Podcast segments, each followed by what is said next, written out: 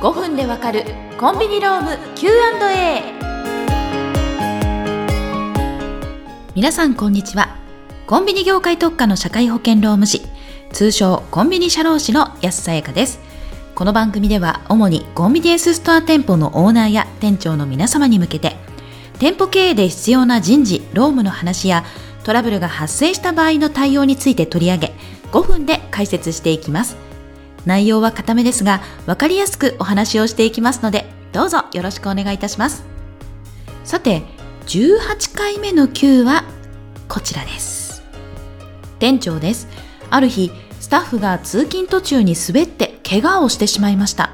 どうやらアパートの玄関を出て階段を降りている時に滑ったようです。この場合労災の扱いになるのでしょうか。という内容なんですがこちらは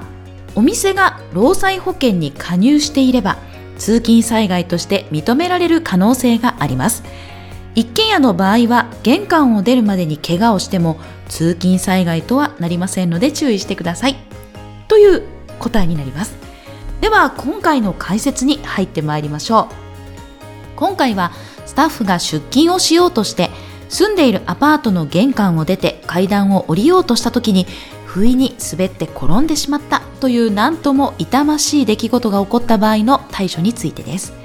こういう場合にいわゆる労災保険の給付を受ける対象になるのかという観点で見ていきます。まず本題に入る前に労災とは何かということについて触れましょう。労災は労働災害あるいは労働者災害保障保険法の略語です。簡単に言えば勤務中に怪我をしてしまった時や障害が残った時業務が原因となって病気になった場合などに国から保険給付があります。スタッフを一人でも雇用した場合には事業所として必ず入らなければならない公的保険の一つです。保険料は全額店舗側の負担でコンビニエンスストアの労災保険料率は1000分の3となります。こちらは令和4年5月時点ですので変更の可能性もございます。保険料の計算にあたっては、1年間に払ったスタッフ給与の総額がベースとなります。仮に年間で2000万円の給与を支払った場合、労災保険料は6万円です。さて、ここまでの内容を踏まえると、通勤途中の怪我は勤務中に発生したものではないので、一見関係なさそうに思えますね。ですが、実は労災保険は通勤途中あるいは帰宅途中も条件さえ満たしていれば一定の保証があるのです。冒頭の9のようにアパートに住んでいるスタッフが玄関を出てアパートの敷地を出るまでの間に滑って怪我をした場合その敷地は不特定多数の人が往来できる場所であることから通勤の途中であるとみなされ通勤災害の対象となります。ではもしアパートの玄関を出て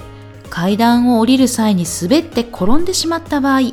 労災保険ではどのような給付が受けられるのでしょうか？怪我の内容にもよりますがまず病院に行った際に労災として見てもらうことでその診療代が療養給付として給付されます。これは一部負担金200円のみ初回に負担があります。つまりスタッフの立場としては診療代を払うことなく治療が受けられるというものです。ただしこれは労災指定病院で見てもらう必要があります。労災指定病院以外では一旦診療代を立て替えその後労災請求をすることでかかった診療費用が返ってくることになるためあらかじめお店の近くの労災指定病院を調べておくといいかもしれません。その他例えば足の骨折など怪我でしばらく仕事を休まなければならない場合にはお休みしている間の生活保障として休業給付が出ます。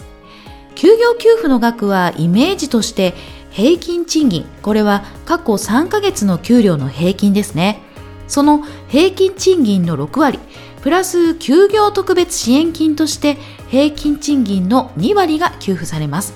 さらにもし1年6ヶ月を経過してもその怪我が治らないという場合には傷病年金障害が残った場合には障害給付というものも出ますこのように労災保険の給付は手厚いものになっています。実際に事故が発生したら専用の書式を使って病院などを経由して行う場合、直接労働基準監督署に請求を行う場合がありますが、速やかに行うことが大切です。ただし、特に通勤時や帰宅時は寄り道をしてしまうこともあります。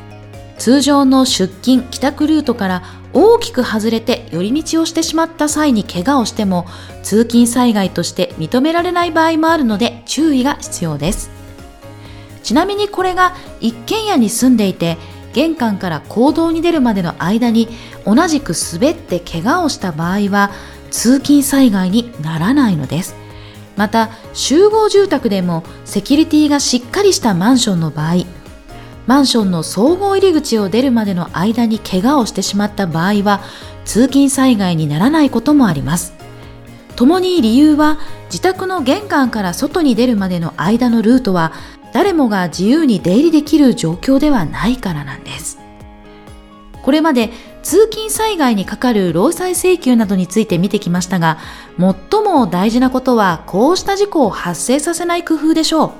例えば冬ですと雪の日にはスタッフに気をつけて出勤するように伝えるだけでも意識は高まりやすくなります。